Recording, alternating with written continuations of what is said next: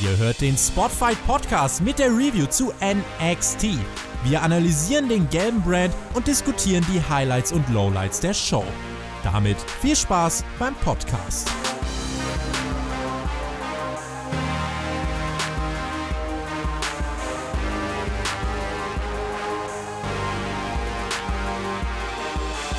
Hallo und herzlich willkommen zur neuesten Episode auf dem Spotify Podcast Kanal. Mein Name ist Shaggy Schwarz und an meiner Seite wie immer, ich werde ihn einfach heute mit einem Wort vorstellen: Mac.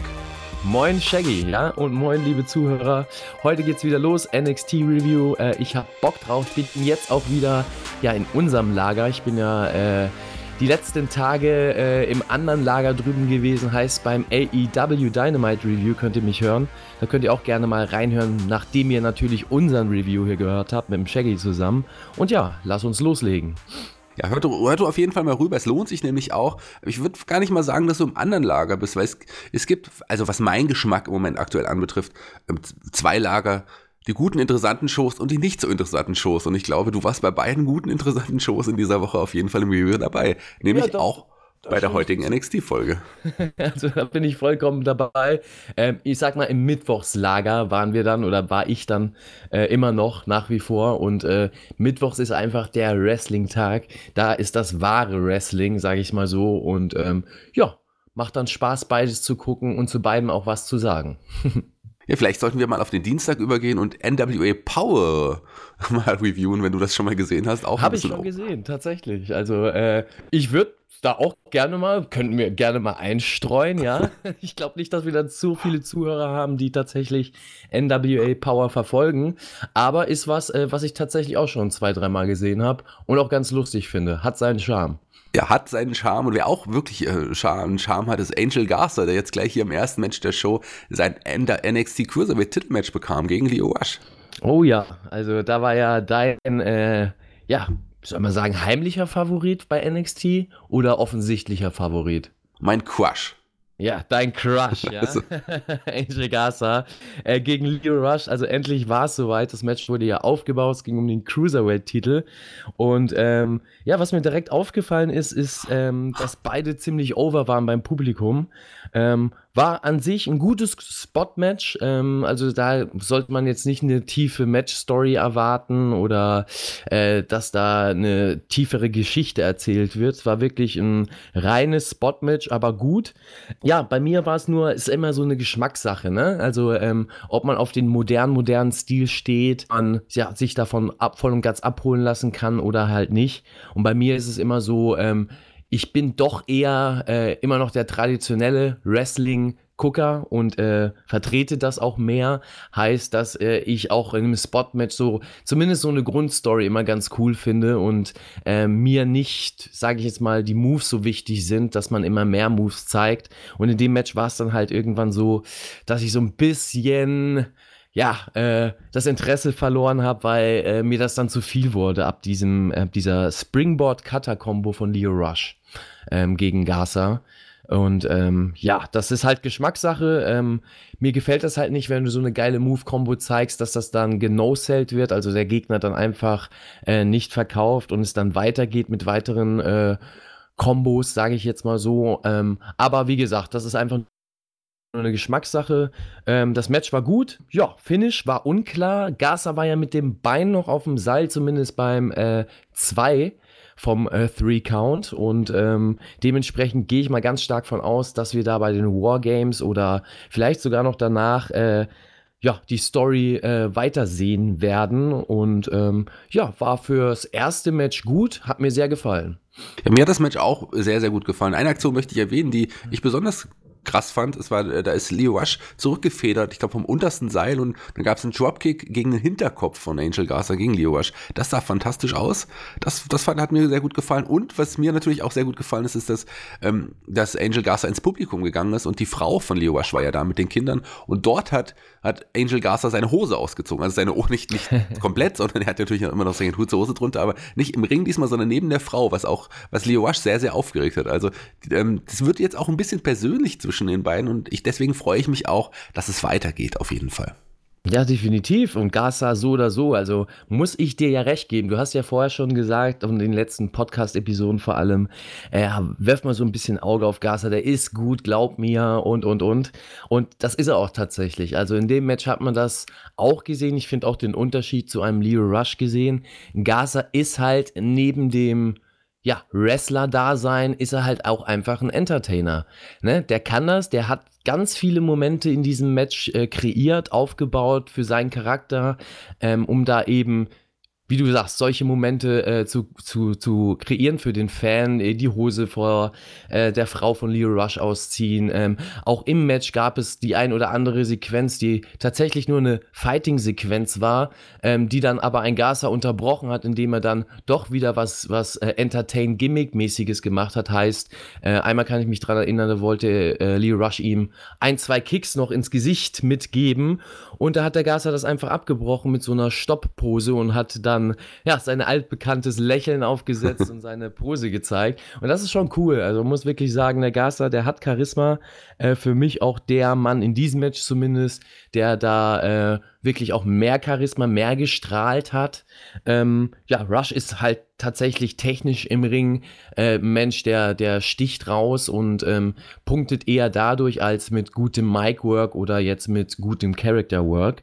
Ähm, ja, bin gespannt, was da in der Zukunft noch kommt. Wie gesagt, für einen Opener und für NXT sicherlich ein gutes Match, ein guter Start. Ähm, ist halt, wie gesagt, Geschmackssache. Es gibt bestimmt auch das Lager der Leute, die sagen, damit kann ich nichts anfangen, äh, weil es halt tatsächlich nur ein reines Spot-Match war.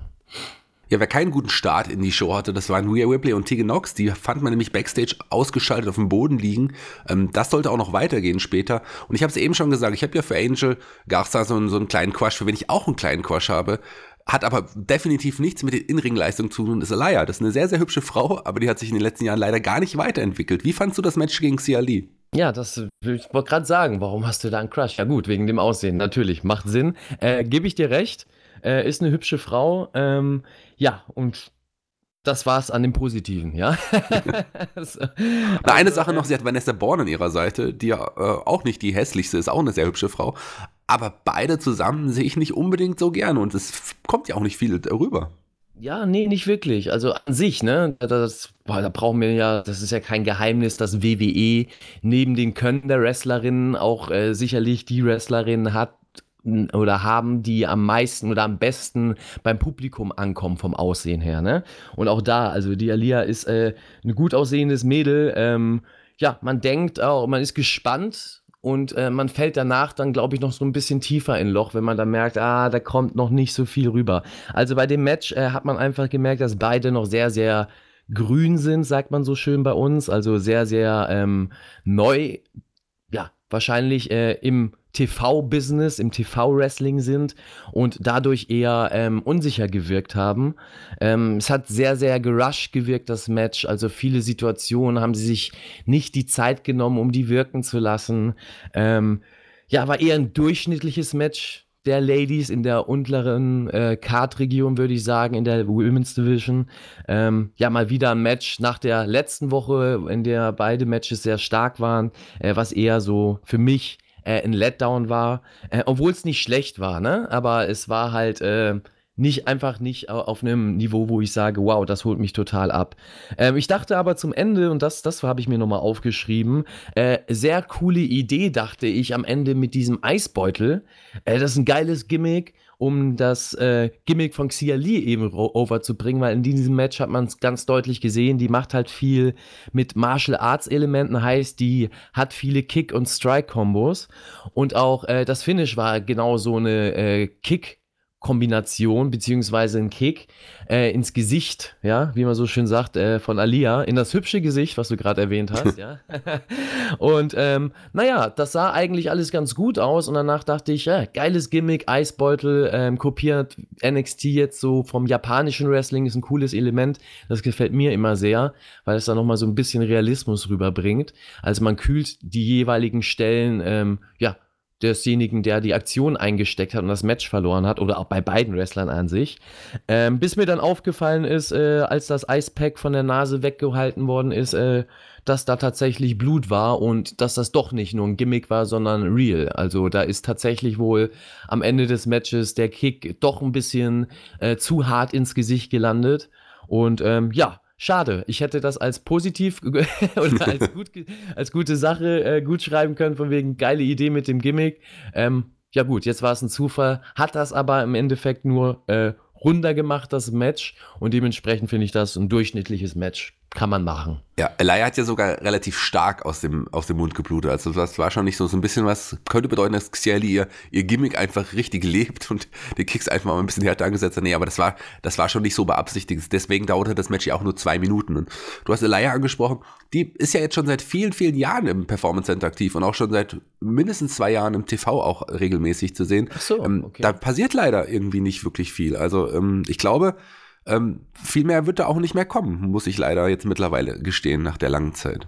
Ja, also das wird schwierig dann für sie, würde ich sagen, bei WWE. Also jetzt so mein Eindruck, wenn sie tatsächlich jetzt schon so lange mit dabei ist. Ähm, das, den, das wusste ich nicht. Also den Eindruck hatte ich jetzt auch nicht, als sie im Ring stand. Ich bin davon ausgegangen, die ist jetzt seit vielleicht höchstens einem Jahr im Performance Center und äh, jetzt fängt sie an, die ersten TV-Geschichten zu machen, mal ein bisschen TV-Luft zu schnuppern. Ähm, ja, vielleicht hat sie da die Möglichkeit dann in der Zukunft nochmal die ein oder andere Trainingseinheit mitzunehmen. Äh, es sind ja die besten Trainer äh, weltweit im Performance Center und ich denke, da gibt es auch den einen oder anderen, der sie da nochmal äh, ein bisschen unter die Fittiche nehmen kann. Und ja, äh, ansonsten ja, wird es zumindest bei WWE schwierig. Ähm, da gibt es andere Women's Division in anderen Ligen, wo sie vielleicht da besser dastehen kann mit den Skills, die sie hat. Aber so ist das nicht so dolle. Also ähm, nicht so doll, so wie sie aussieht. Ja, sie sieht da besser aus, als sie wresteln kann. Das ist verdammt richtig. Es gab ja vor vielen Jahren die ähm, Inside-Doku auf dem Network äh, Breaking Crowns. Da wurden ja Wrestler gefeatured wie Baron Corbin. Da ging es darum, ähm, ja, das sind die, das sind die Nachwuchsleute, die irgendwann gerne im großen Lager landen will. Baron Corbin, einer der Hauptakteure und ähm, Anson Cass auch, aber auch eine Alaya. Und ähm, Aha, okay. äh, einige von denen sind mittlerweile weg, andere sind Könige geworden und Alaya immer noch quasi eigentlich eigentlich äh, ja eine Nachwuchswrestlerin, kann man so sagen. Wer kein Nachwuchswrestler definitiv ist, ist äh, Finn Baylor, der rauskam. Wir haben ja erfahren, ähm, dass Johnny Gargano aktuell verletzt ist und ähm, nicht der Gegner sein kann bei den bei Takeover War Games von Finn Baylor. Aber Finn Baylor kam, zum Rau kam heraus und äh, äußerte sich wieder auf seine ja, neue und äh, coole Art und Weise.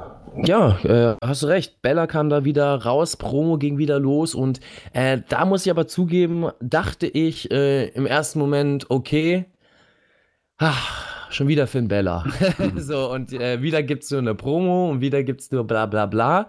Und äh, da wird wieder nichts passieren. Ähm, und ja, war schon voll darauf eingestellt, ähm, dass man halt im typischen, ähm, ich sag jetzt mal, WWE-Schema ist. Ne? Man kennt das halt eben und ähm, auch da. Aber ich wurde äh, einen besseren belernt und zwar äh, hat der Bro das Ganze unterbrochen und hat Bella nach einer kurzen Ansage äh, von ihm dann angegriffen, attackiert und ähm, ja, so ist dann an sich der Brawl ausgebrochen, weil die Undisputed Era genauso zum Ring gekommen ist und äh, es ist auf jeden Fall eine, eine riesen Promo, ein riesen Segment daraus entstanden, was dann auch äh, ein fliegender Übergang war zu dem Match, ähm, denn die Leute, die da beteiligt waren, also Undisputed Era kam raus, ähm, natürlich wurde ähm, der Bro unterstützt von einem Keith Lee und ähm, ja, äh, daraus ist dann natürlich auch das Match entstanden. Also das fand ich gut, das fand ich erfrischend.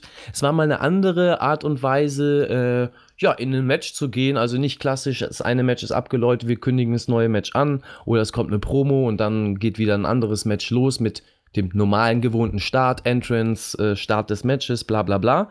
Nee, es war ein fliegender Übergang, tatsächlich direkt von der Promo äh, in das Match rein und ähm, war tatsächlich auch ein schönes Match.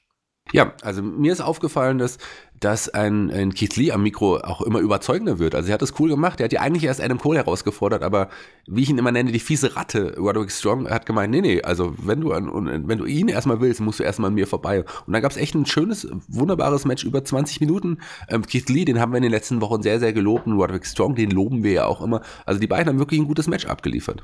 Ja, definitiv. Und ähm, gebe ich dir recht. Also das äh, mit der Promo auf den ersten Blick äh, gebe ich dir recht, dass er da eine super Promo abgerissen hat.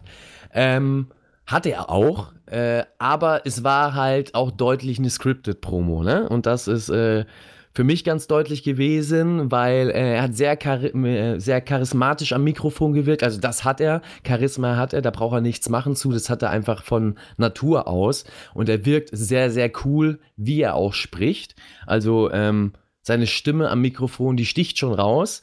Ähm, aber man hat halt gemerkt, als das Skript vorbei war ähm, ja, da war auch bei ihm am Mikrofon vorbei. Und zwar gab es da so eine kleine Sequenz, dass er äh, nochmal eine Beleidigung ähm, ja, reingedrückt bekommen hat. Und ähm, im Skript stand wohl nichts mehr dazu. Und das war wohl wahrscheinlich improvisiert. Ähm, und ja, die Fans sind dann gerade alle abgegangen und er wollte eigentlich noch was sagen, aber man hat so richtig gesehen und an seinen Lippen gesehen, überlegt, was er sagen kann und wollte diesen Moment eben nicht versauen mit einer lame Line. Ja, und dann gab es eben die Keith Lee uh, uh, Chance und er hat dann das Mikrofon einfach nur in die Ringmitte geworfen. so, und da habe ich halt äh, für mich aus meiner Sicht, das wird einem Fan wahrscheinlich nicht auffallen, äh, da deutlich gesehen, okay, äh, da ist er sicher in Scripted Promos äh, frei ist das noch nicht so ganz sein Ding oder da wollte er den Moment wahrscheinlich nicht versauen. Äh, ja, nur eine kleine Anmerkung dazu. Aber an sich, wie du sagst, sehr gutes Match. Äh, Keith Lee gefällt mir immer besser. Hat auch in diesem Match äh, mal einen sehr, sehr äh, starken Big Man-Style geworkt. Also heißt, er hat äh, eigentlich gar keine High-Flying-Aktion gezeigt. Ähm, ja, es gab wieder am Ende des Matches Eingriff von äh, Undisputed Era, aber äh, Lee hat sich trotzdem durchgesetzt ähm, durch den Jackhammer.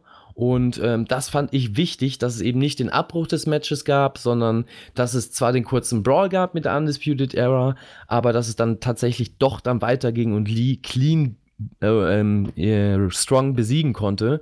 Und ja, man dachte dann eigentlich, äh, gut, jetzt ist es vorbei. Ähm, jetzt kommt sicherlich noch ein Brawl mit den Beteiligten aus der Promo. Das ist dann auch passiert. Und äh, eigentlich hatte ich da gedanklich schon abgeschaltet. Und nee, ist aber nicht so gewesen. Dijakovic kommt. Und ähm, ja, Dijakovic mal wieder in einer ganz anderen Rolle. Diesmal als absoluter Big Man, ja, als absoluter Zerstörer. Und somit hat man halt das War Games Team aufgebaut. Und ähm, es war klar, wer der vierte Mann bei Champa im Team ist. Oder auch nicht. Dazu sehen wir später, glaube ich, nochmal was. Oder auch nicht. Aber wir können auch gleich darauf eingehen, weil es ist ja so, dass, wie, wie es gesagt, haben, Johnny Gargano hat sich verletzt und man hat quasi auch Finn Baylor, der jetzt auch nochmal am Ende auch nochmal im Brawl dabei war, ähm, der hat jetzt als neuen Gegner Matt Riddle bekommen. Und eigentlich ist äh, Dijakovic eher der Ersatz für Matt Riddle, der aus dem Team genommen wurde und gegen, jetzt gegen gegen Finn Balor antreten wird bei Takeover und es fehlt immer noch quasi der vierte Mann. Also das Jumpers Team besteht jetzt aus Keith Lee und äh, Dajakovic und da fehlt halt jetzt noch jemand. Ich glaube, den, den vierten Mann, ähm, Dajakovic wäre gar nicht der vierte Mann gewesen, sondern den wird, der wird uns noch präsentiert. Darauf bin ich sehr, sehr gespannt. Ja, ich auch. Aber ich vermute nach wie vor, dass es äh, der Velveteen Dream sein wird. Oder hoffe, dass es der Velveteen Dream sein wird, dass er dann auch wieder aus einer Verletzungspause zurück ist. Äh, wir werden sehen. Oder gibt es vielleicht doch äh, das Debüt von Roman Reigns. Ja, wer weiß das schon. Das, das wäre auf jeden Fall die größere Überraschung, sage ich mal so.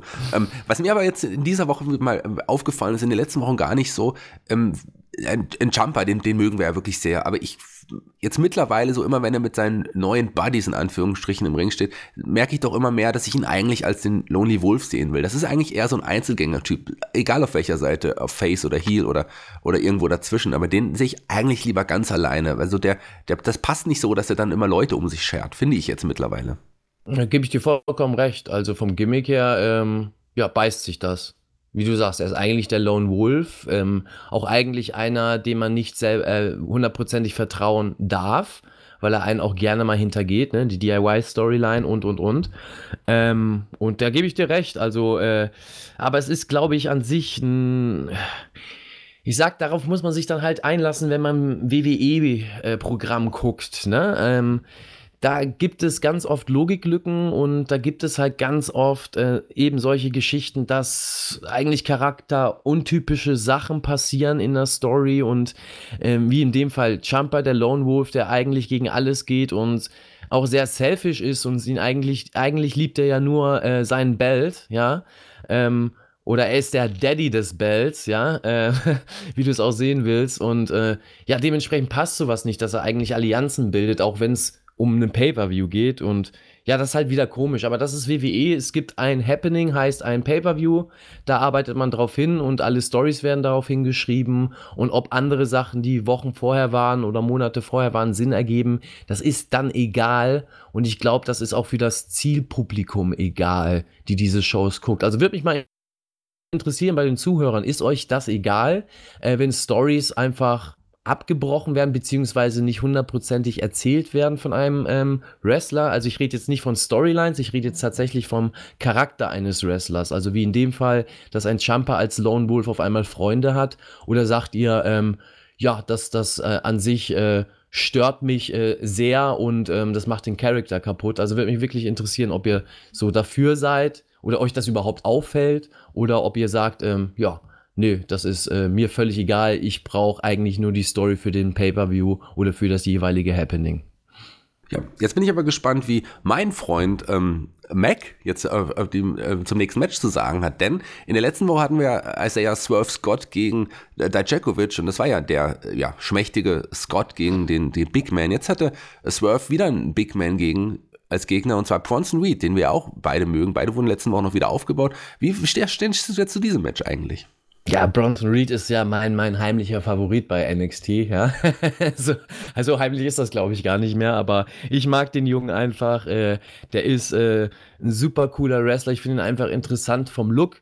Ähm, ja, und äh, das Match war ein solides Indie-Match, würde ich sagen. Solides bis gutes Indie-Match. Äh, Indie-Match meine ich damit, dass sie halt sehr, sehr viele ähm, Abläufe drin hatten, also sehr, sehr viele ähm, Sequenzen, in denen man austeilt und einsteckt und wieder was kontert und ähm, es weniger äh, ja, darum geht, Dramatik im Match zu verkaufen oder ähm, ja, da äh, eine tiefe Story auch zu haben, sondern es geht auch eher wieder um die Moves, tatsächlich eher darum, ähm, ja, zu zeigen, was man alles auf dem Kasten hat. Ähm, aber im Unterschied zum Leo Rush Match gab es hier tatsächlich doch eine Grundpsychologie äh, von, von diesem ganzen Match. Und dementsprechend sehe ich das als ein bisschen besser ein. Aber war auch so angesetzt, denke ich, von NXT, das Indie-Match auf der Karte zu sein.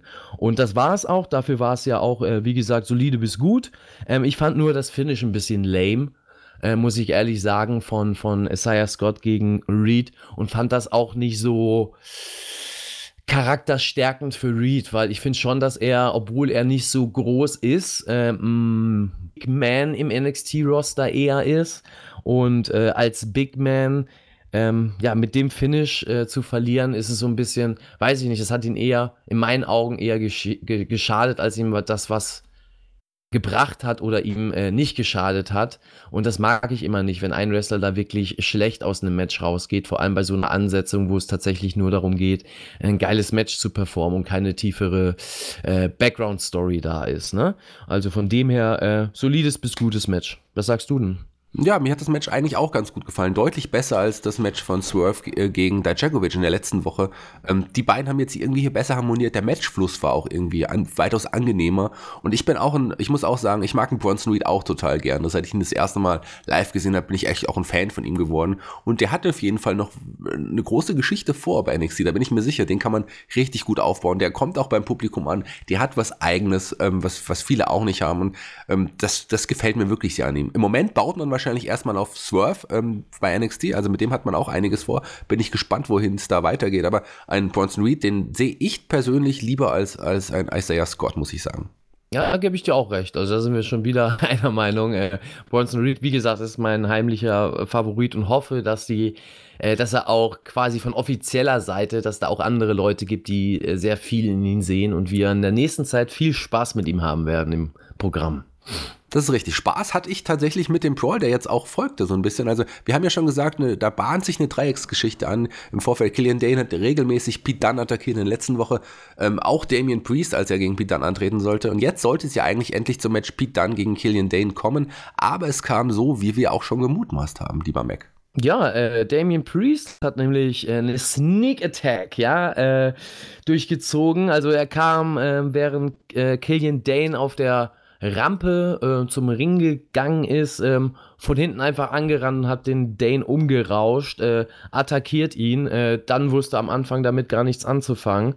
Ähm, ja, aber ist dann auf äh, Priest losgegangen. Also die beiden haben dann auf einmal angefangen zu brawlen. Das hat ähm, Dane dann wieder die Zeit gegeben, so ein bisschen Luft zu holen, sich erstmal von der Attacke zu erholen und äh, hat dann die beiden dann wieder attackiert. Also es war so ein Three-Way-Brawl. Und ähm, Ende des Lieds war es tatsächlich so, dass Priest äh, overgegangen ist, am Ende dastand und als Sieger aus diesem Brawl äh, rausgegangen ist. Und ja, das war ein äh, cooles Segment. Hier hat man auch tatsächlich mal einen Killian Dane ein bisschen äh, gestärkt und er sah nicht ganz so blöd aus und ganz so verloren aus. Ähm, ja, kann man machen, das Segment. Äh, wenn man was kritisieren mag daran, äh, ist halt für mich die Logik dahinter heißt, warum ist da kein William Regal danach rausgekommen beispielsweise oder dazwischen oder wie auch immer. Also ich finde das so ein bisschen inkonsequent den Einsatz, weil wir haben das ja letzte oder vorletzte Woche sehr gelobt, als er da äh, rauskam und auf diesem kleinen Balkon stand und diese Ansage gemacht hat mit Wargames, ja, dass das sehr, sehr gut wirkt und dass man so eine Person auch braucht, so eine Autoritätsrolle, ähm, die, die eben die Ansagen macht und die halt ein bisschen so das Gefühl gibt, dass es hier nicht drunter und drüber geht und die Wrestler machen können, was sie wollen innerhalb der Full Sail University. Und das hat mir da so ein bisschen gefehlt, weil der Brawl, das sind halt ja, wie soll man sagen, es, es sind halt ähm, Wrestler, die sich absolut nicht mögen und ähm, Match wurde sogar unterbrochen, also was man eigentlich dem Publikum zeigen will, also das, womit du Geld verdienst und dass da dann nicht der Chef rauskommt und mal meckert und sagt, Jungs, so geht das nicht und wir sehen uns dann bei den War Games, fand ich ein bisschen schade und hätte auch ganz gut zum normalen WWE-Schema und WWE-Stil gepasst.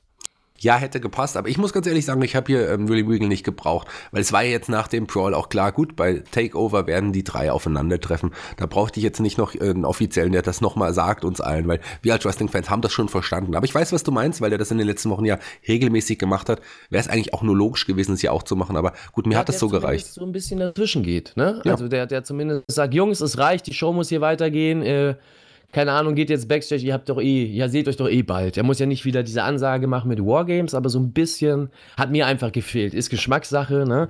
Aber ich mag das, wenn, wenn das alles mehr Sinn ergibt. Ja, schließlich, schließlich wurden ja auch ähm, ja, Security-Leute attackiert. Ich meine, äh, genau. erinnere dich an den Wurf, dieses Crucifix bombt nach draußen von David Buis gegen den einen Security Guard. Das sah Richtig. schon heftig aus. Richtig, ja. Und das ist eben, ne? Und wenn da sogar Offizielle angegriffen werden, ähm, warum hört der Wrestler dann auf einmal auf und geht dann wieder nach hinten? Also, ne? Warum ist genau. die Wut dann auf einmal vorbei? Ähm, fängt er sich dann oder fangen sich alle drei Wrestler dann auf einmal wieder so und sagen dann, ja gut, jetzt ist vorbei, jetzt gehen wir nach hinten. Das fehlt mir halt, das Ende, das erzählt wird. Und wenn du da so eine Autoritätsfigur hast, die dann sagt, ey, jetzt ist Schluss, dann kannst du das eben einfacher auflösen, als wenn alle drei dann ganz entspannt aus der Halle watscheln. Vielleicht hat sich Damien Priest auch gedacht, wow, diesen Sprung jetzt am Ende, den, den habe ich richtig cool hinbekommen. Der war auch cool, der, der sah cool, cool aus. Ja, das, äh, man soll dann gehen, wenn es am schönsten ist. Ja, kann man ja so machen. Ne? Ist ja auch alles schön. Ich finde, wie gesagt, das Segment ja auch gut. Das kann man so erzählen. Dennoch hätte es mir da gepasst, wenn dann auch Regal gesagt hätte: So, Priest, es reicht, geh nach hinten. Oder irgendwie sowas, so ein, so ein kleines bisschen Autoritätsfigur, die das alles leitet. Das hätte für mich einfach an diesem Segment äh, die 100% ergeben und nicht nur die 99. Ja? Kann, ich, kann ich nachvollziehen. ähm, wer, also, wer, wie gesagt, Damien Priest ging danach draußen. Wer nicht mehr gehen konnte, waren Marina Shafir, Jasmine Duke und Candice LeRae. Die lagen auch Backstage und wurden ausgeschaltet, wie zuvor Whipley und Knox. Ähm, aber was, was da noch angekündigt wurde, hat mich doch ein bisschen ja, ein bisschen überrascht, sagen wir es mal so, weil es kam jetzt gleich noch der Main Event, ein Leather Match ähm, der Damen, wo entschieden wurde, wer das den Vorteil hat im, im Wargames Match. Und angekündigt für nächste Woche wurde ein Match Adam Cole gegen Donovic Dijakovic in einem Leather Match, wo entschieden wird, wer den Vorteil hat im Herren Match. Das ist schon ein bisschen seltsam, oder? Ja, also fand ich auch. Ich äh, hab mich da einfach bei erwischt, ähm, zu sagen, ah gut, das, das, das interessiert mich jetzt schon wieder nicht mehr, ja. so, also weil es halt das typische, ähm, ja, ist wahrscheinlich auch wieder Geschmackssache, ne? So, aber ich verstehe es halt nicht, warum man da unbedingt so ein Gimmick-Match machen muss. Also so ein Ladder-Match, ähm, um quasi den Vorteil in den Wargames zu haben.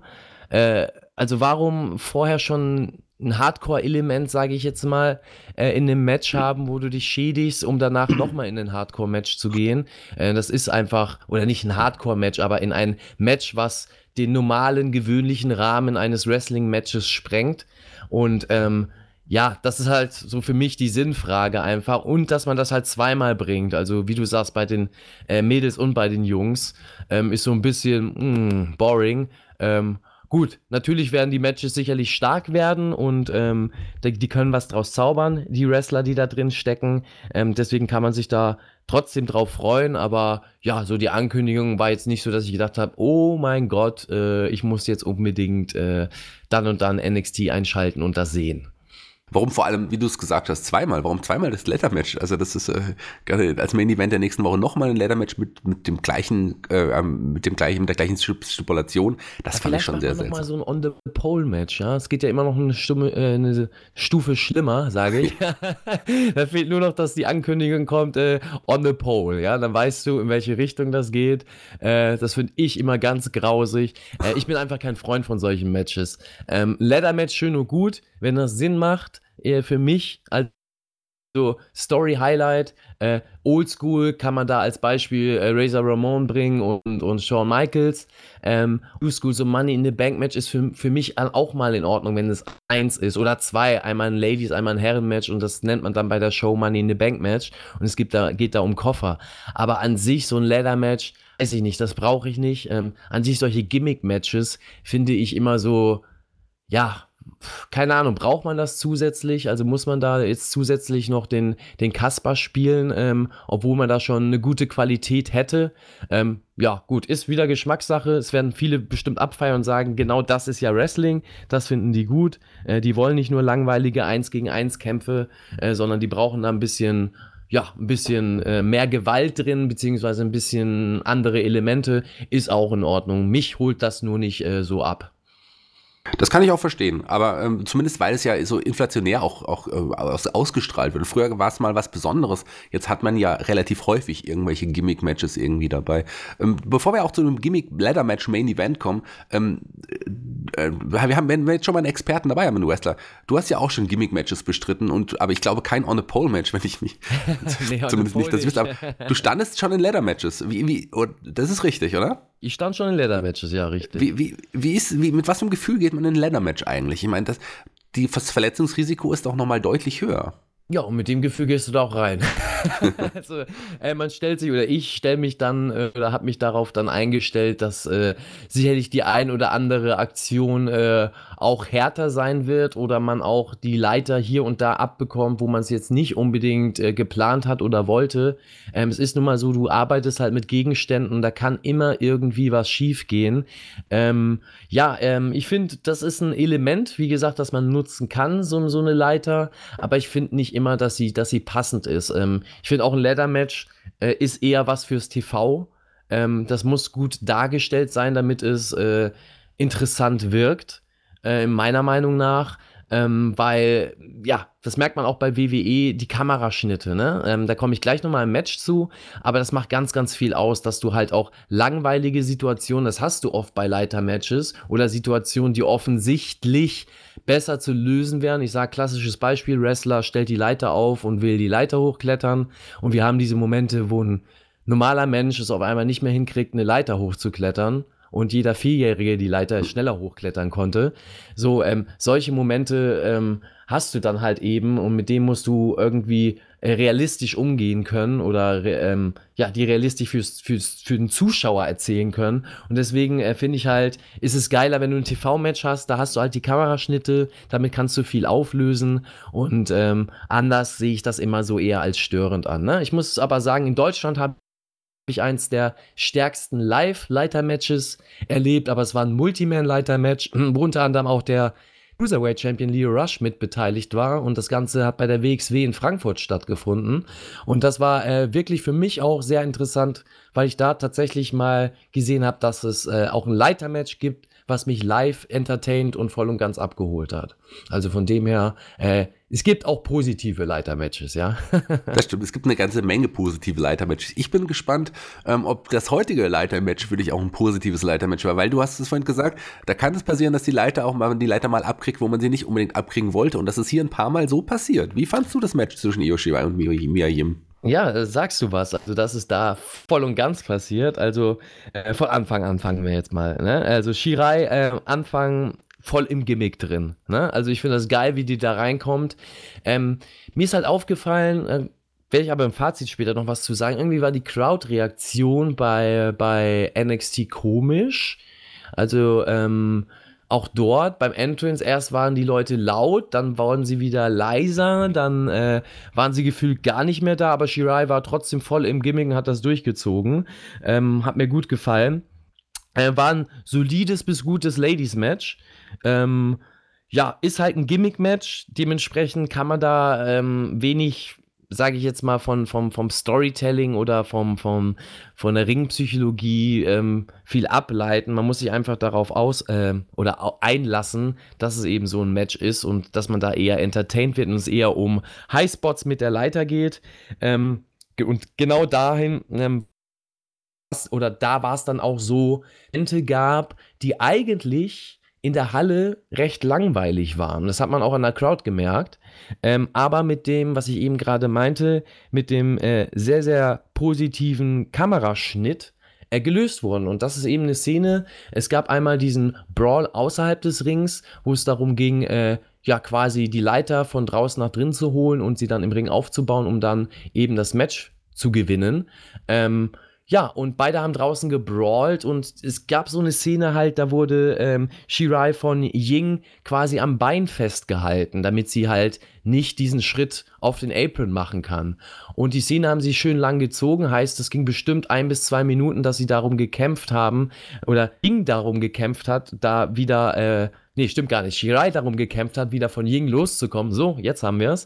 Ähm, und ja, da ist mir einfach aufgefallen, da wurde bestimmt, ja, locker 10 bis 12 Mal die Kamera gewechselt und die Kamera, es verschiedene Kameraschnitte hat es da gegeben und es hat die ganze Szene interessant wirken lassen für den TV-Zuschauer, obwohl in der Halle die Stimmung immer weiter nach unten gegangen ist.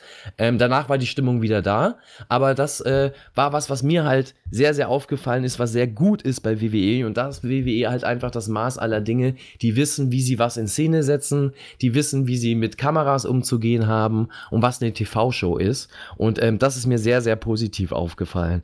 Ähm, was weniger positiv war, ähm, ist, ähm, dass die Werbebreaks, und das ist mir auch schon im ersten Match aufgefallen, bei WWE sehr langweilig genutzt werden. Also äh, als WWE-Zuschauer kannst du, und das, dabei habe ich mich auch erwischt, bei den Werbebreaks abschalten und kannst irgendwas anderes machen und tatsächlich auf Toilette gehen oder was Kleines kochen oder wie auch immer, ähm, weil da nichts passiert. Du weißt ganz genau, du kommst aus der Werbebreak zurück und das Match wird weitergehen, das Match wird an der Stelle weitergehen, ähm, wo du gut wieder ins Match reingeführt wirst und das Match sicherlich noch seine fünf Minuten gehen wird. Und das weißt du, weil es nie anders passiert im WWE-Schema. Und ähm, auch die Szenen, wenn es zum Beispiel ein Picture-in-Picture gibt, sind nicht für mich so interessant, dass ich da äh, dranbleiben will, sondern ich lasse mich von der Werbung ablenken.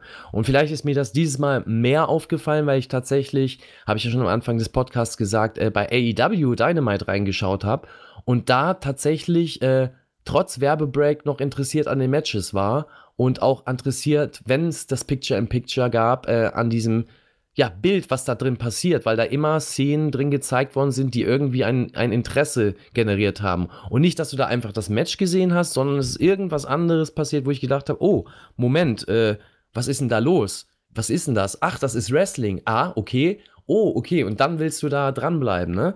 Und ähm, das ist mir so ein bisschen negativ aufgefallen, was jetzt nicht zwingend mit dem Match zu tun hat, aber was auch in diesem Match passiert ist.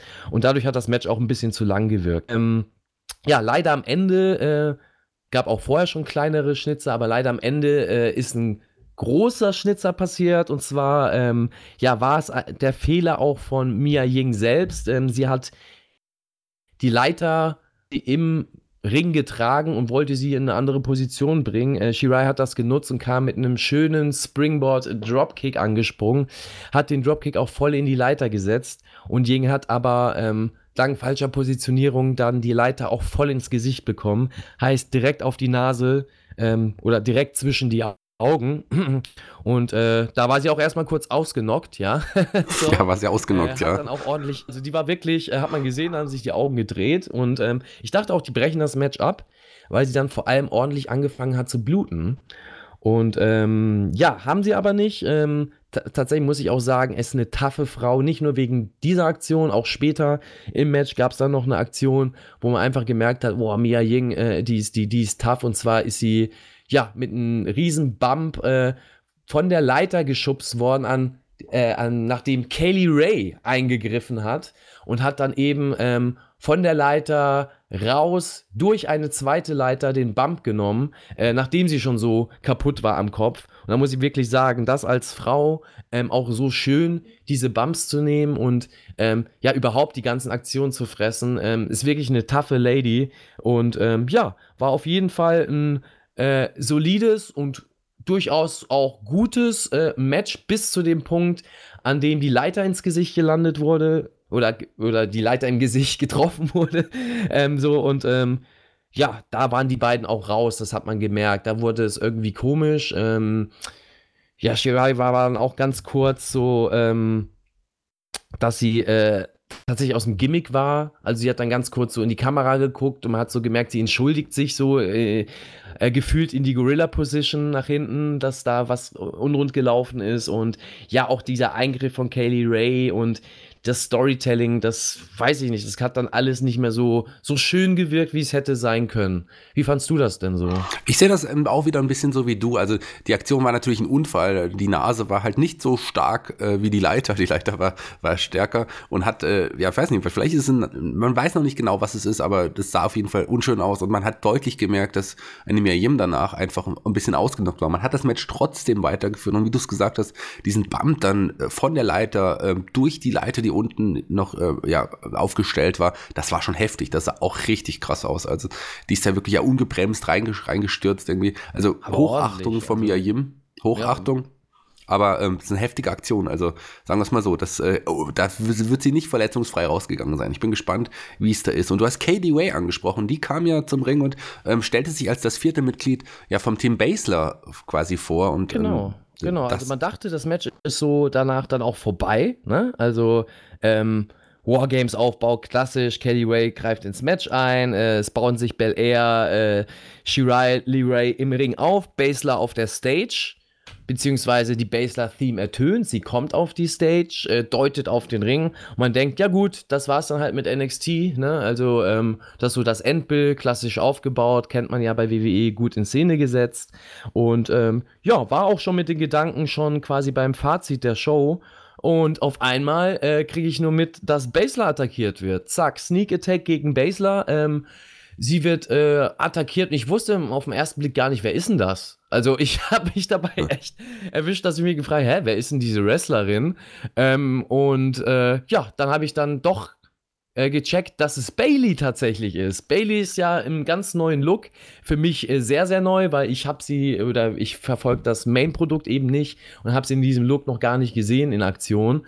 Und wenn sie dann auch nicht in ihrer Wrestling-Gear ist, dann äh, sieht sie dann doch noch mal einen Tick anders aus. Und ähm, ja, äh, überraschend, Bailey eingegriffen. Also es gibt tatsächlich noch, ähm, und das habe ich so ein bisschen bei der Episode vermisst, komme ich aber gleich, wie gesagt, im Fazit nochmal dazu, zu ähm, diesen Crossover heißt, dass Main Roster Stars bei ähm, NXT zu sehen sind und jetzt war es eben eine Frau tatsächlich, in dem Fall Bailey, also der äh, SmackDown Women's Champion, oder? Der, ja, SmackDown Women's Champion, ja? die neue Bailey, ähm, du hast ja nicht sofort erkannt. Und Bailey stellte sich dann quasi am Ende als die Frau heraus, die wohl die anderen in der Show alle attackiert haben wird. Ähm, so habe ich es mir zumindest zusammengereimt und so ist es eigentlich auch logisch. Ja, Invasion ist noch da und die neue Bailey, die gefällt mir gut. Ich habe sie ja jetzt schon ein paar Mal gesehen. Ich verfolge auch das Main Roster natürlich. Ähm, also, das war ein schön, ich, für mich ein schönes Ende einer, einer eher durchwachseneren ähm, NXT-Show, um mein kleines, kurzes Fazit zu bringen. Mir hat äh, NXT war, hat, hat sich gut äh, angeschaut, tolle Matches, ähm, ein paar Matches, die jetzt nicht so überzeugt haben, waren auch dabei, aber insgesamt rund. Aber ich fand die letzte Woche noch ein deutlich stärker, muss ich sagen. Ja, da bin ich so ziemlich deiner Meinung. Also ich fand die Show jetzt auch eher durchschnittlich. Ähm, war ein klassischer Aufbau oder viel wurde halt aufgebaut für die Wargames und das merkt man auch. Man hat also sei, seine 1, 2, 3 Hauptstories und ähm, darum wird halt alles gebaut und der Rest, da fällt so ein bisschen weg und das dadurch ist auch dieses, dieses Event oder diese ähm, Show ähm, nicht so gut rübergekommen wie die letztwöchige. Die fand ich wirklich stark und jetzt auch eher beim Durchschnitt. Ne? Ähm, was ich halt positiv fand, ähm, ist, dass sie auf jeden Fall die Stories weitererzählt haben und dass es halt auch noch so ein, zwei Nebenstories gibt, neben den Wargames. Ne? Also die Cruiserweight-Titel-Story ist ganz interessant. Äh, dann haben wir mit Dunn, Dane und Priest eine ganz interessante Story, die trotzdem noch erzählt wird. Und das finde ich sehr, sehr gut. Das macht äh, WWE konsequent und ähm, ja, das muss man hier nochmal erwähnen, weil das da deutlich rausgestochen ist. Ne? Ähm, ja, die Negativsachen, die mir so aufgefallen sind bei der Show, weshalb ich das nur so als durchschnittlich empfinde, ähm, für mich persönlich, muss ich ehrlich sagen, ähm, ist mir bei der Show ganz stark bewusst geworden, dass mir das Kommentatorenteam überhaupt nicht gefällt. Äh, ist natürlich auch Geschmackssache, aber ich finde Beth Phoenix und Renalo total nervig. Ähm, die Stimmlagen von den beiden nerven mich. Wenn ich das höre, ich habe mich habe tatsächlich bei der Episode ein, zweimal gemutet, ähm, weil ich mir das Match einfach angeguckt habe und mich das genervt hat. Weil Rinaldo ist einfach ein Werbemännchen. Ja, ähm, vielleicht habe ich zu viel Einblick und weiß dann, wie gewisse Kommentatoren arbeiten oder wie die Struktur hinter ist. Aber mir fällt das sehr, sehr negativ auf, dass in jedem zweiten Wort gefühlt er Werbung macht für irgendwelche Veranstaltungen oder für, für kommende Sachen vom WWE. Es geht gar nicht um das Match, sondern er erwähnt den Namen des Wrestlers und erzählt dann eben die Werbegeschichte dazu. Das heißt, ähm, ja, und hier sehen wir äh, äh, Bianca Belair. Und äh, Belair wird übrigens bei Wargames im Blablabla-Match zu sehen sein. In der Blablabla-Straße um die um die Uhrzeit. Können Sie auch für 9,99. also, das ist total der Wer das Werbemännchen. Das nervt mich sehr, weil ich. Äh, Werbung schön und gut, aber ich möchte vom Match was erzählt bekommen und vom Charakter was erzählt bekommen. Und ähm, das passiert da einfach nicht. Und genauso auch bei Beth Phoenix. Beth Phoenix, fantastische Wrestlerin gewesen, aber für mich keine gute Kommentatorin. Ähm, die stört mich am Mikrofon. Äh, sie schreit mir zu oft da rein und, und probiert, also es wirkt sehr gekünstelt bei ihr. Sagen wir es mal so. Sie probiert es emotional am Mikrofon zu sein und Emotionen rüberzubringen, indem sie sagt, oh mein Gott und, und äh, wie kann das sein und oh, was für eine Kraft er hat, das hat man ja noch gar nicht gesehen. Aber es wirkt sehr aufgesetzt. Also es wirkt tatsächlich vor allem der Combo mit Ronaldo so, als ob vor sich ein Skript liegen haben, was sie gesagt oder was sie sagen sollen, gewisse Textblöcke und sie einfach nur mit diesen Textblöcken um, rumspielen, aber gar nicht wirklich in der Materie sind. So, und ähm, das ist mir einfach negativ aufgefallen. Ähm, aus dem ganzen Team ist der einzige, der mich einigermaßen zufriedenstellt, Nigel McGuinness, weil er halt sehr sachlich an die Sachen rangeht und er am authentischsten wirkt und nicht so aufgesetzt wirkt. Ähm, gut, aber wird wahrscheinlich auch nur Geschmackssache sein. Äh, meines ist es nicht. Und äh, das ist mir da halt negativ aufgefallen bei der Show, was, was mir an sich den Gesamteindruck so ein bisschen ähm, schlechter gemacht hat. Und äh, wie gesagt, diese Werbebreaks. Also ich finde, WWE sollte da eine bessere Lösung finden ähm, für die Zukunft, dass man auch mal den Eindruck hat, äh, dass man was verpassen kannte in der Werbung, weil so, wa warum gibt es das Picture in Picture, äh, wenn ich nicht das Interesse als Zuschauer habe, da reinzugucken, weil ich eh weiß, gut, ich kann jetzt fünf Minuten die Werbebreak auf Toilette gehen und danach wird das Match eh weitergehen und das Match wird an der Stelle weitergehen, äh, indem mir das Match neu erzählt wird. Heißt, es wird jetzt nicht in der Stelle weitergehen, wo, wo ich denke, oh mein Gott, scheiße, jetzt habe ich da verpasst, wie sie da hingekommen sind, wie er jetzt auf dem Boden liegt oder wie er in diesen Griff gekommen ist. Nein, es wird immer so erzählt, dass du als Zuschauer die bestmögliche Möglichkeit hast, wieder in dieses Match einzusteigen und wieder abgeholt zu werden. Und das finde ich so ein bisschen schade, weil dann ähm, brauchst du diese Picture-in-Picture-Werbung nicht. Dann machst du einfach einen normalen Werbebreak ähm, und machst das so wie eine Serie, dass jeder weiß, okay, nach der Werbung geht diese Serie weiter und probierst das eben nicht so ja eher so darzustellen, wie es kann in jeder Sekunde vorbei sein, es ist hier eine Competition und auch in der Werbung kann was passieren. Ähm, ja, das ist so, was ich so als negativ mir nochmal rausgeschrieben habe. Ähm, also gesagt, ich, um, um da ganz kurz ähm, äh, also reinzugehen, diese, ich mag dieses Picture-in-Picture-Werbung Werbung ja schon ganz gerne, aber du hast es richtig gesagt, die WWE nutzt es nicht richtig. AW macht das. Genau. Äh, gut, es gibt Ausnahmen, WWE hat es auch ein, ab und an mal ganz gut genutzt, aber in den meisten Fällen ähm, ist es einfach auch langweilig. Da passiert ja nun wirklich das, was eigentlich eigentlich auch passieren würde, wenn man nicht im Picture-in-Picture-Werbung ist. Und das macht AEW schon deutlich besser. Aber lass mich noch mal ganz kurz auf die Kommentatoren eingehen. Du hast gesagt, es ist Geschmackssache. Dem stimme ich zu. Ein Ronaldo hat sehr, sehr viele Fans und ich glaube, einem AJ Styles solltest du heutzutage nicht sagen. Der hat sich ja bei Twitter über einen Fan aufgeregt, der sich über Ronaldo aufgeregt hatte. Ähm, äh, der, der hat wirklich viele Fans und der hat eine ganz eigene Art zu kommentieren. Er kann sehr mitreißend kommentieren. Also ich kann verstehen, dass man damit, aber ich kann auch verstehen, dass man relativ schnell genervt ist. Du sagtest, dieses Werbemännchen, das macht er so ein bisschen, aber auch diese, ja, diese Vergleich zu, zu ähm, aktuellen Dingen irgendwie, den, den der irgendwie oft auch irgendwie bringt. Das funktioniert nicht immer, manchmal funktioniert es also. Ähm, da ist es wirklich Geschmackssache. Er ist ein guter Kommentator, er hat Definitiv, einen eigenen Stil. Das ist ein Vollprofi. Ne? Also nicht falsch verstehen, auch die Zuhörer nicht falsch verstehen. Das ist keine Kritik an dem Können der Kommentatoren, ja. Also an der Professionalität. Die setzen, die haben sehr viel Leidenschaft und sind da be bestimmt äh, hundertprozentig professionell in dem, was sie machen. Mir gefällt es einfach nur nicht. Ne? Also, wie du so schön sagst, auch, auch dieses Mamma Mia, was er immer bringt. Mamma Mia! Ja, es wirkt, es wirkt nicht authentisch, es wirkt so aufgesetzt. Es wirkt für mich einfach wie so ein. Ach, kenn, kennst du noch äh, TV Total? Na klar. Ja, und da gab es so ein Nippelboard. Und bei diesem Nippelboard, da hast du draufgedrückt auf einen Knopf und dann gab es gewisse Aussagen, wie, äh, keine Ahnung, äh, ne? Äh, Maschendrahtzaun. genau. So, sag, ne? wie, sag ähm, das nochmal, Entschuldigung, sag's nochmal. Der Maschendrahtzaun, ich kann das nicht leider. das kannst du wirklich nicht. so, ähm, und ähm, so wirkt das halt bei, bei Ronaldo. So, es wirkt so, als ob da, als ob da ein Roboter sitzt, äh, auf den, der wird von hinten gesteuert und drückt mal den Knopf, dann machen wir Werbebreak für, für Wargames und jetzt bringen wir kurz ein Mamma Mia rein und jetzt bringen wir kurz, so wirkt das für mich ganz einfach. Ähm, ich mag es halt einfach, wahrscheinlich, weil ich aus einer ganz anderen Wrestling-Zeit komme und ganz andere Kommentatoren einfach kenne und eine ganz andere Art und Weise vor allem des Kommentierens kenne, äh, mag ich es halt einfach äh, anders da abgeholt zu werden vom Kommentator und Kommentator zu haben, bei dem ich zumindest das Gefühl habe, dass der voll in dem Match ist, dass der eine Leidenschaft hat, dass er mitfiebert, dass er vielleicht sogar einen Favoriten in dem Match hat und für den so ein bisschen mehr kommentiert oder ein bisschen weniger kommentiert. Und das mag ich halt einfach, ne? Und es ist, wie gesagt, äh, Geschmackssache, wahrscheinlich auch eine Gewohnheitssache. Ähm, ich kenne das eben aus einer anderen Zeit anders und ähm, äh, kenne das heute auch bei anderen Ligen, wird mir das immer noch anders erzählt und deswegen ist mir das jetzt bei NXT wahrscheinlich so ein bisschen negativer aufgefallen. Ich habe jetzt ein paar Wochen abgewartet, um das wirklich mal für mich zu beobachten. Ich möchte da immer nicht zu schnell urteilen und ja, in der Show ist mir halt einfach aufgefallen, dass mich das tatsächlich stört. Ja, bei mir kommt es immer auf mein, meine Verfassung an, ob ich jetzt äh, mag oder nicht. Das ist wirklich ab und an Geschmackssache. Aber was nicht Geschmackssache ist, ist natürlich der Kommentar von Beth Phoenix, weil die wirklich schlecht ist als Kommentatorin.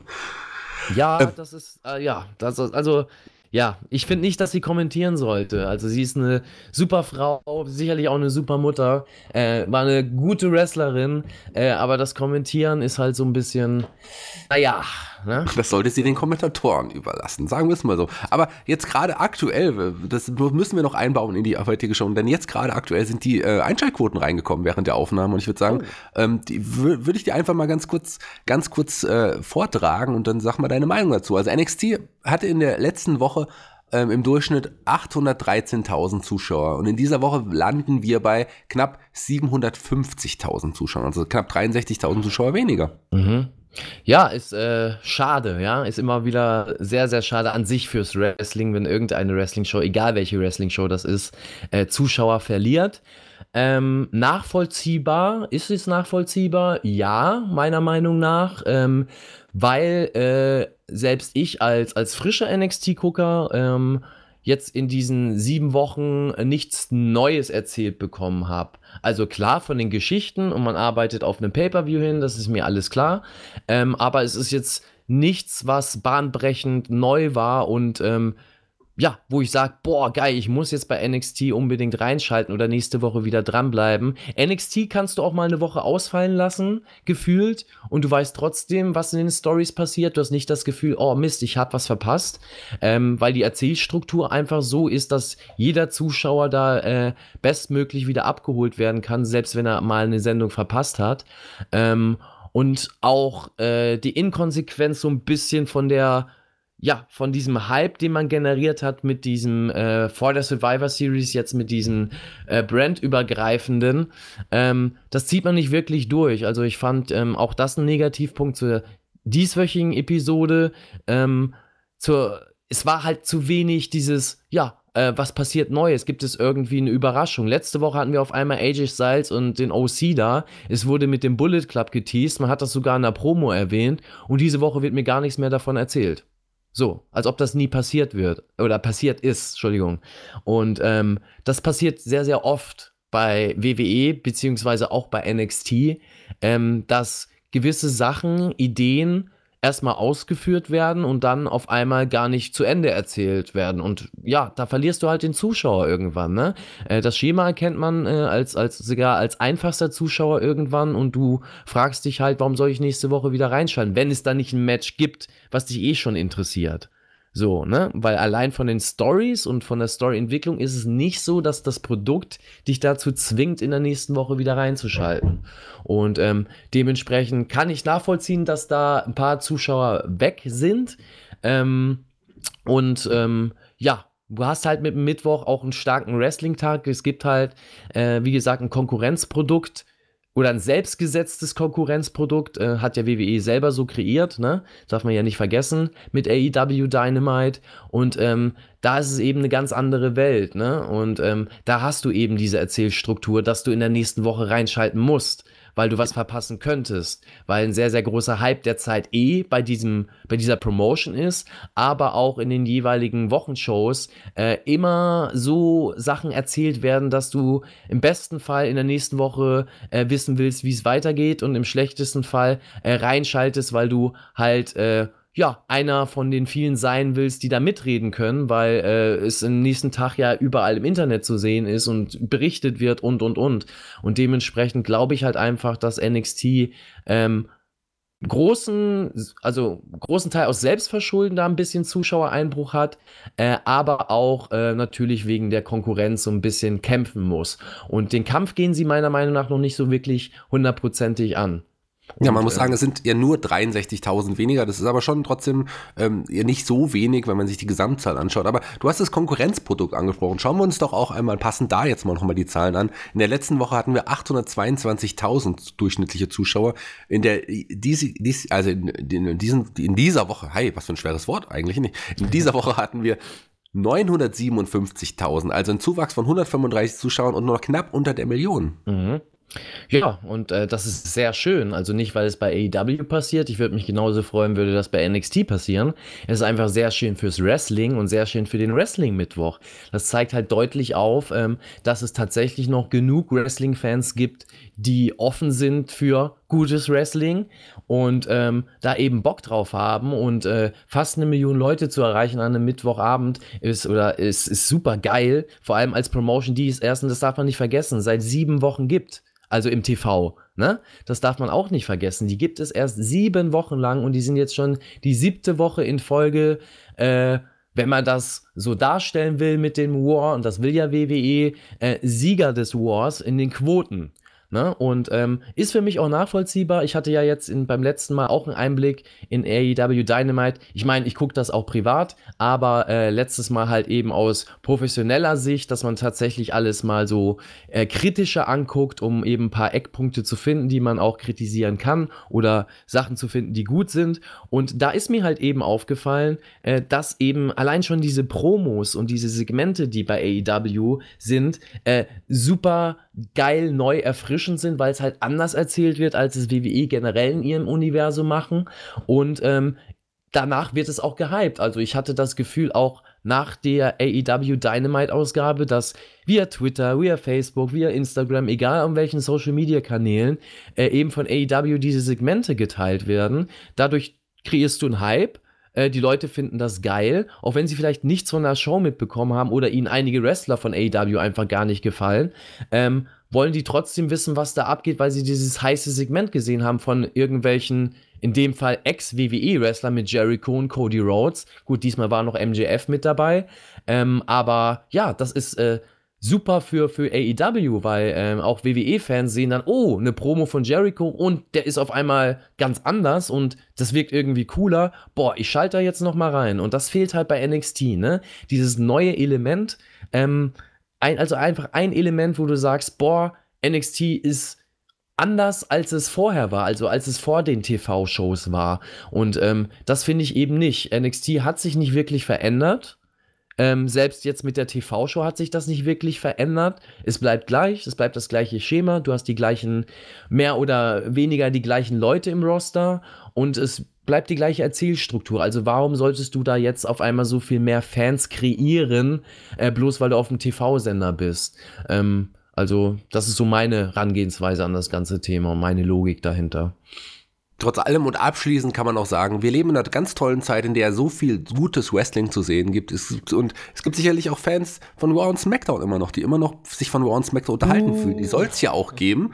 Und ähm, äh, das ist auch gut so. Also jeder soll sich das aussuchen, was er mag. Vielleicht das andere unbedingt nicht unbedingt schlecht reden, aber das, was man, was man mag, einfach auch supporten. Und das versuchen wir auch hier mit dem Spotfight Podcast-Kanal äh, mit euch. Jede Woche äh, schauen wir uns eure die Wrestling-Shows an, besprechen sie für euch und äh, reden mit euch darüber. Das ist auf jeden Fall eine schöne Sache, dass wir auch die Möglichkeit haben, darüber zu reden und dass wir auch wieder gutes Wrestling sehen. Das ist was ganz, ganz Tolles. Und damit möchte ich auch heute schon schließen für heute für die NXT. Der Maxter hat eine ganze Menge heute heute wieder gesagt, eine ganze Menge interessante Dinge auch wieder erzählt. Und deswegen würde ich sagen, gehören dir trotz allem auch wieder die Abschlussworte. Und ich hoffe sehr inständig, dass eines der Worte Maschendrahtzaun ist.